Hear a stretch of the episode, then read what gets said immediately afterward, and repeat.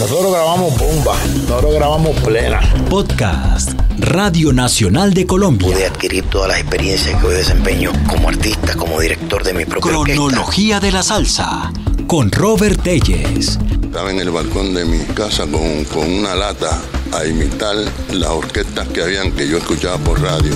La trayectoria de los personajes que han construido el movimiento, que hoy denominamos salsa. Es 21 de octubre, apenas las 5.30 de la mañana, y comienza mi recorrido para llegar a una de las poblaciones más importantes de América durante la época colonial, el puerto por el que pasó la mayoría de las riquezas que España embarcó hacia Europa en los llamados tiempos de la conquista. Voy hacia la bahía de Portobelo, en Panamá, un puerto natural que está ubicado a una distancia de 49 kilómetros desde la ciudad de Colón y a 105 kilómetros desde el sitio donde partí, la capital panameña.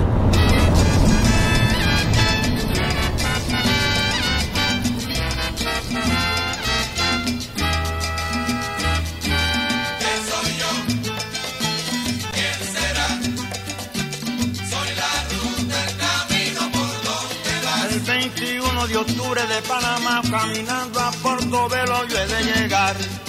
Esa es la ruta del camino por donde vaya el Nazareno cargar. ¿Quién soy yo? ¿Quién será?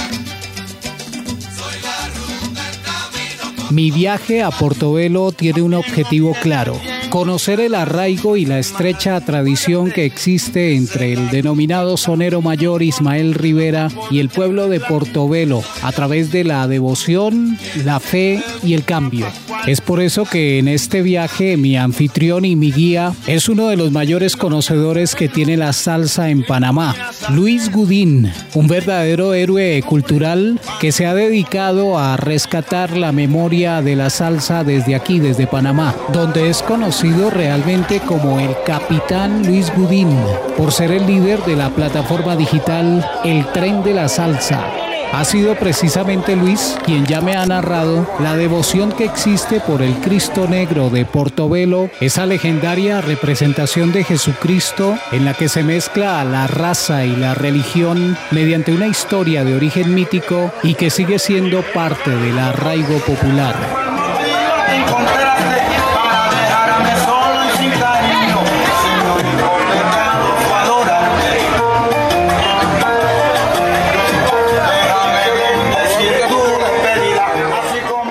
Las 7.30 de la mañana. Estamos en Portobelo. La música de Ismael Rivera se escucha en cada esquina. En el camino he observado a cientos de devotos haciendo su peregrinación.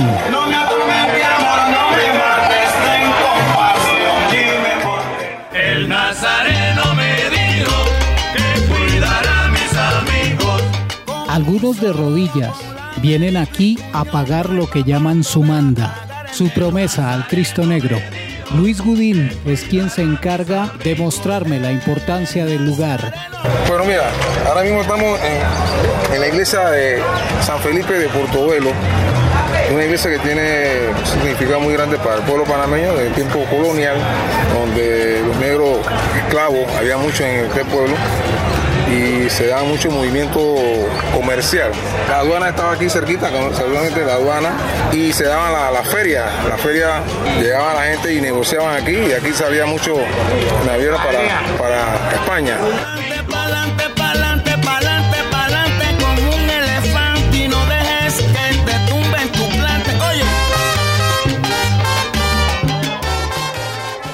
Según he podido informarme, el Cristo Negro fue rescatado de las aguas durante una tormenta cerca de la costa de Portobelo, cuando una embarcación, tratando de aligerar su peso, fue tirando carga por la borda. Entre esa carga estaba una caja de madera a la que se le filtró agua salada. Cuando la caja fue abierta, la imagen de un Cristo Negro causó un gran impacto por la expresión de su rostro y colocación de sus manos como haciendo un pedido. Otra leyenda advierte que una equivocación al cambiarse dos imágenes, una de San Pedro, pedida por el párroco de Portobelo, y la de un nazareno para Taboga. Cuando se intentó hacer el cambio ocurrieron cosas que impidieron que la imagen fuera devuelta, así que decidieron cambiarla. De ahí el estribillo de algunas de las alabanzas que se le dedican al Nazareno. En Portobelo te quedaste como signo de tu amor. Un tercer relato dice que unos pescadores encontraron al Cristo dentro de una caja flotando en el mar. Había peste de viruela en ese momento en Portobelo. Los lugareños colocaron la enorme imagen en la iglesia. Se pusieron de acuerdo con el párroco y comenzaron a recorrer el pueblo cargando la imagen. Era un 21 de octubre. Ese día la epidemia cesó.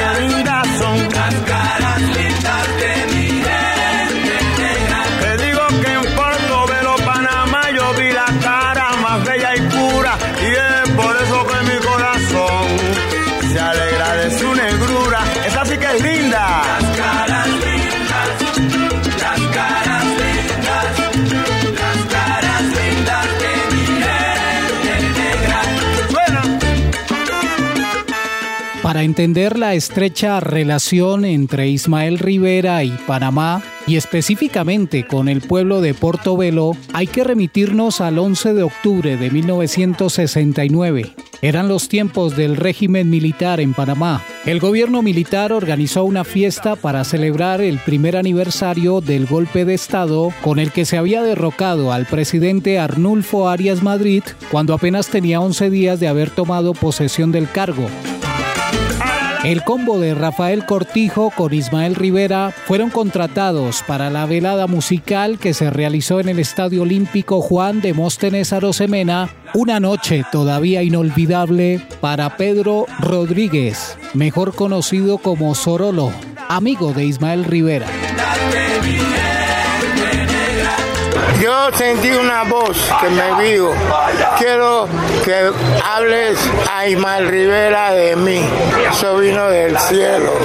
Y yo fui y yo no sabía dónde estaba su carro, no sabía nada. Y fui directo, porque Ismael tenía una enfermedad que era de heroína. Y él me pregunta, Sorolo, ¿tú sabes quién tiene tecata? Y yo le dije, ¿eso qué dice? Heroína lo que le ponen a los caballos para correr. Y me eché para atrás. Me dice, ¿sabes? No te caigas. Yo le dije, sí, yo tengo un amigo ahí que tiene un frasco, pero aquí no se usa eso en Panamá.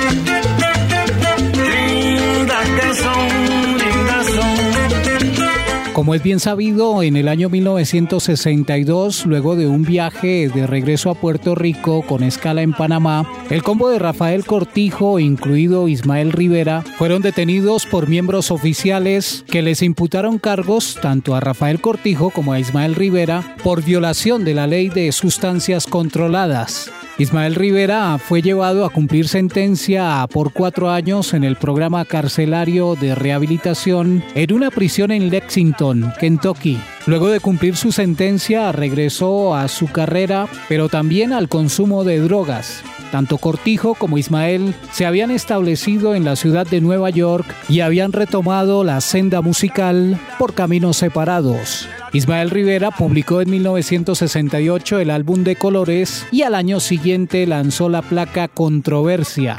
De acuerdo al relato que me entrega a Sorolo, al día siguiente de la presentación en el Estadio Olímpico de Ciudad de Panamá, fueron contratados para el carnavalito en Colón, oportunidad que aprovechó para invitar a Maelo a conocer al Cristo Negro de Portobelo.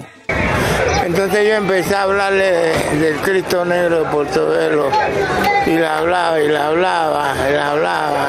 Cuando vio ese Cristo Negro, se puso a llorar y a llorar y a llorar. Y estaba Rafael Cortijo también. Se puso a llorar y a llorar. Y se quedó ahí por buen rato, por más como dos horas ahí. Así.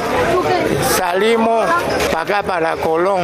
Y el lunes llega el chofer del taxi y me dice, hey, Ismael me dijo que te viniera a buscar, que fuera para el hotel. Cuando me llevó al hotel, le dijo a todos los músicos, a todos los que están ahí, yo voy ahora con Sorolo para mi habitación. Nada más quiero a Rafael Cortijo, a mi persona, a mi hermano Sorolo.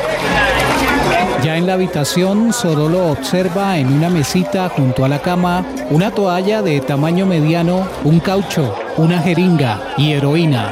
Me dice, bota eso que ya tu hermano no es más tecato. Y eso, para quitarte ese vicio, tú tienes que ir a un proceso de hacer, hacer muchas cosas. Y él cogió lo, y lo botamos. Y de ahí el man nunca hizo, bueno, nunca hizo más ese hábito. Y empezó entonces, todos los años venía, por 10 años seguidos, sin parar vino. ¿Cómo reaccionaba la gente, el pueblo, ante la presencia de Ismael Rivera aquí en cada procesión? Él se tenía que esconder por allá y quedarse en una habitación para después venir a las 8 de la noche y él se trepaba por allá, por una, cerca de la aduana, por ahí, donde vamos ahora. Se montaba ahí, se quedaba miraba la procesión. Algo bien chévere, Ismael con los niños, con todo el mundo, tenía cruce de palabras.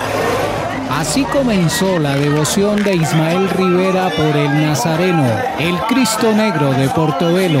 Y aunque existen discrepancias, ya que en opinión de algunos, Ismael Rivera jamás superó su adicción, Sorolo dice que el Nazareno generó un cambio inmediato y notorio en la vida del sonero mayor.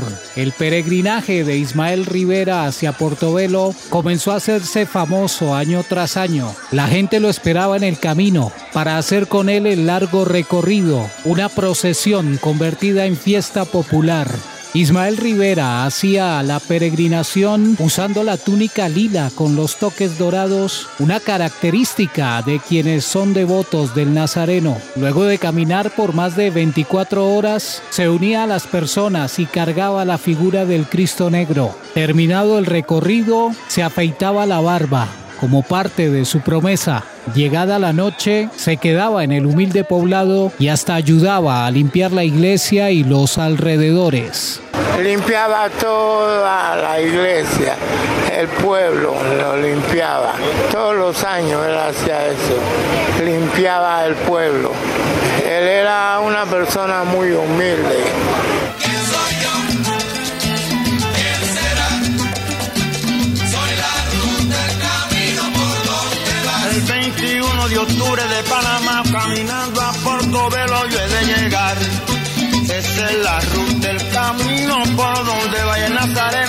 La.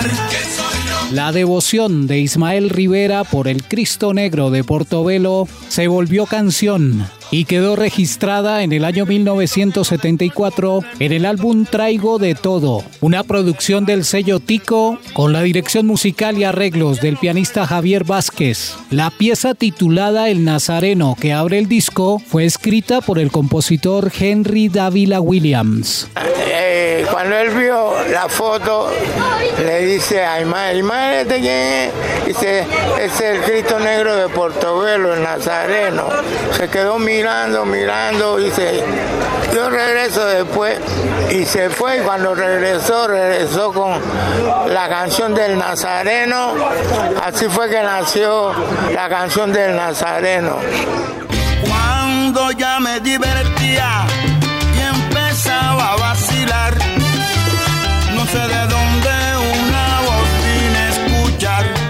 Para Sorolo, Ismael Rivera fue como un padre. A unos pasos de la iglesia hay un busto en homenaje a Ismael Rivera. La escultura de Maelo, que mide un metro con 20 centímetros, luce en el cuello un enorme crucifijo con la imagen del Nazareno.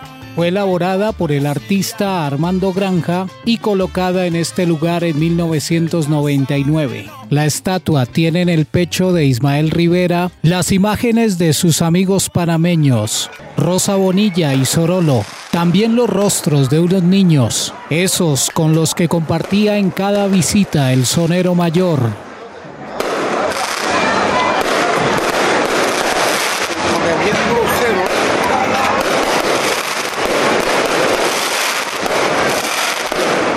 Se hace noche. 60 personas cargan en andas al Cristo durante su recorrido por todo el pueblo. Son voluntarios que se turnan paseándolo hasta que regrese a su lugar en la iglesia. Cientos de peregrinos marchan al son de los tambores. Quienes lo cargan dan dos pasos adelante y tres hacia atrás, imitando el movimiento del mar por donde llegó el Cristo.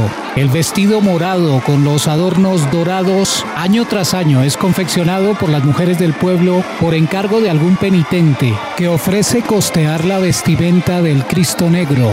Se acerca la medianoche y luego de haber paseado por el pueblo, el Cristo Negro de Portobelo vuelve a anclarse en la iglesia.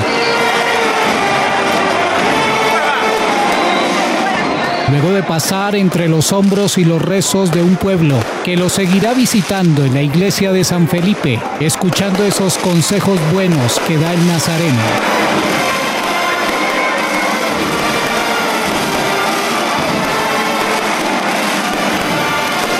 Un podcast de Robert Telles de la serie Cronología de la Salsa para la Radio Nacional de Colombia. Acabas de escuchar Cronología de la Salsa con Robert Telles. Un podcast de Radio Nacional de Colombia.